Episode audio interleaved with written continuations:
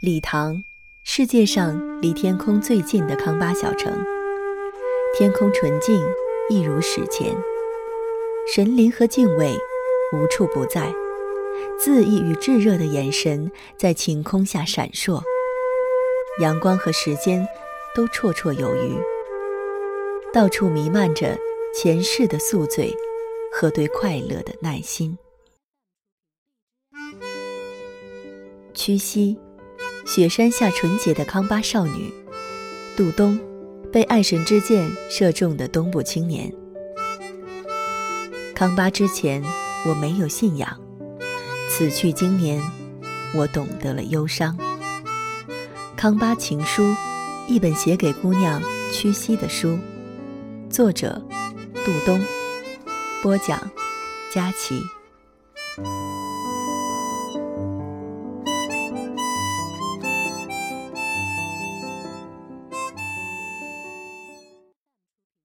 二零零八年七月三日，礼堂，屈膝家小客厅，晴。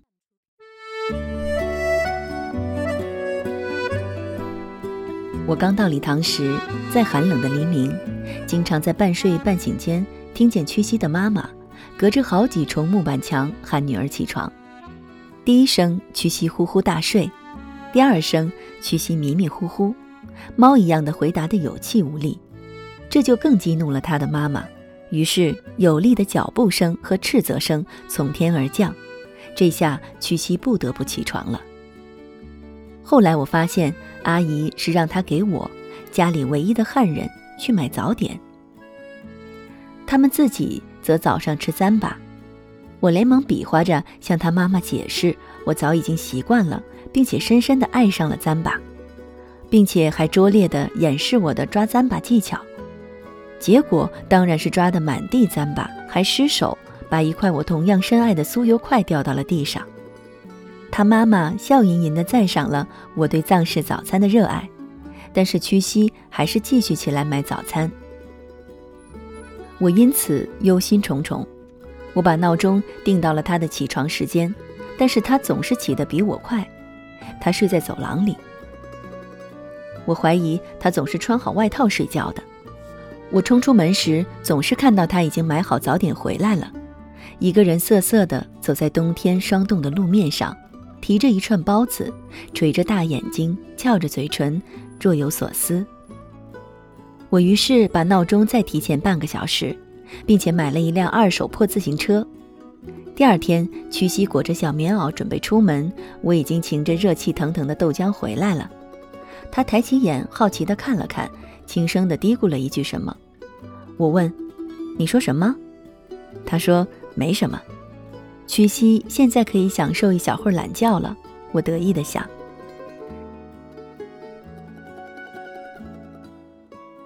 渐渐的，礼堂买早点的小摊子，我已经熟到可以享受白金会员待遇，可以赊账了。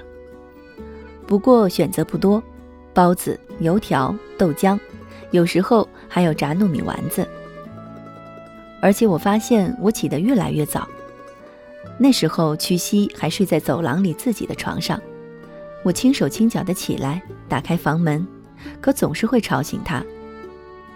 我开门时总发现他已经披上了军大衣，坐在被子里，头发上插着把梳子，垂在肩膀一边，紧紧裹着军大衣，手里捧着本卷边的不知什么书。很尴尬地对我一笑，睫毛扑闪。阿爸则人还在梳头，仔细地缠英雄结。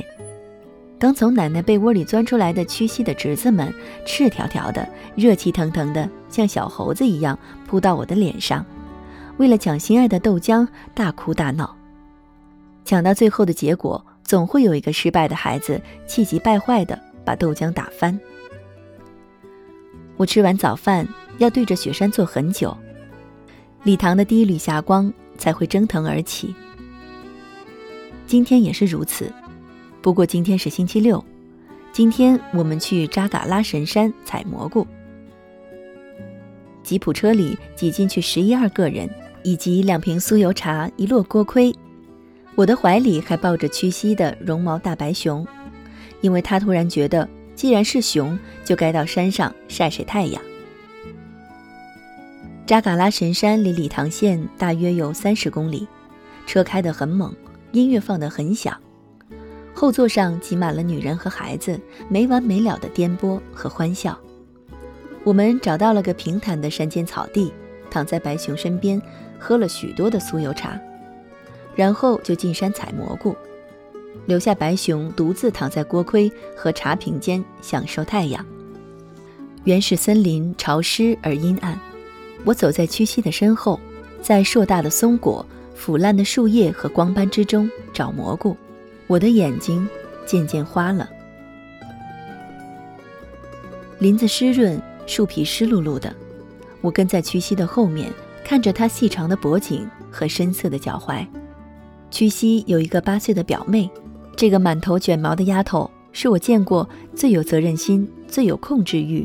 组织力和最具经济头脑的藏族姑娘，她对我说：“要是捡到虫草，一个卖三十；要是捡到松茸，我们就到街上去卖。”她兴高采烈，眼明手快，不放过任何一丛草。我下定决心，以后我和屈膝在礼堂过日子，要请她做顾问。越向上走，林子越阴暗，那么矮的小山，居然让我累得上气不接下气。看来还是氧气不太够，隐约能听见林子深处亲戚们在对喊，好像是有狗让大家小心。我就坐在树背后休息。不远处，屈膝突然露出头来，他背着小背篓环视了一周，小绒线帽下的大眼睛里看不出任何表情，又似乎有些窘迫。他又愣了一会儿，然后喂喂地喊着，声音不高。他微微闭起眼睛，这是他经典的窘迫表情，似乎这让他很尴尬。我当然知道这是在喊我，也许他是怕我失踪。不知为什么，他发现了我对他的居心之后，就再也不喊我的名字了，仿佛这个名字很吓人。在亲戚面前，他喊我汉族的；在我面前，就喊喂或者爱。比如，爱你去不去喇嘛寺哦？又或者，喂，你要不要抬水？我赶紧跌跌撞撞地从草丛里爬出来，看着他苗条的肩膀，问道：“我在这儿，怎么了？”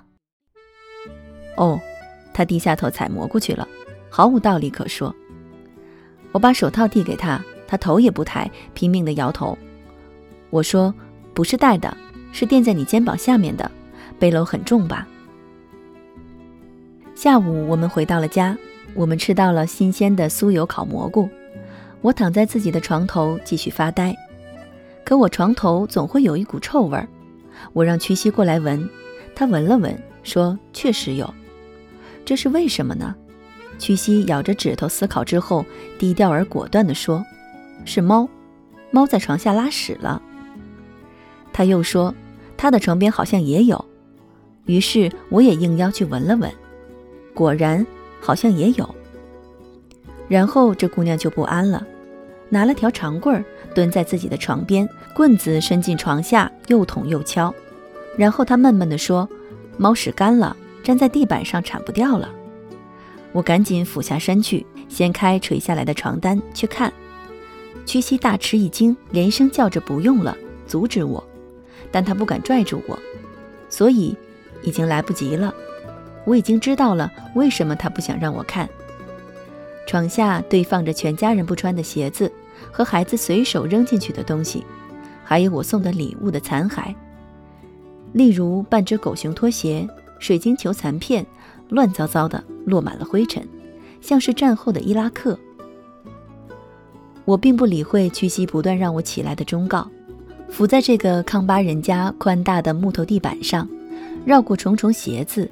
一举铲除了地板上的两块顽固的猫粪，清了出来。我把棍子交给尴尬害羞的直低头的屈膝，走进自己的房间，侧耳倾听。屈膝在走廊里安静了一会儿，我仿佛看见他在埋怨地看着地上的鞋子，然后我听见他叹了口气，开始在一双一双地收拾自己床下乱糟糟的鞋子。我拼命地憋着不笑出声来，心里。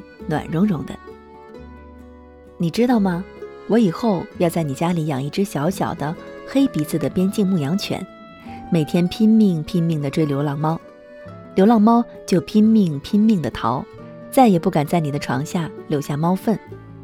你是个普通的康巴姑娘，我爱你。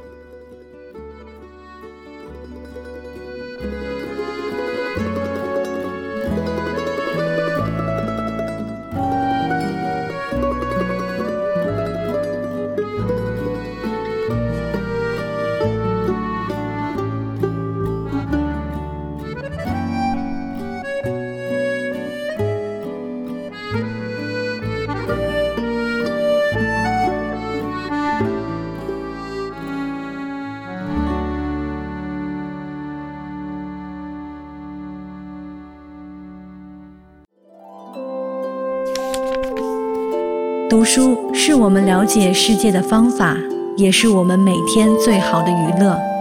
每读一本书，都是一次修行。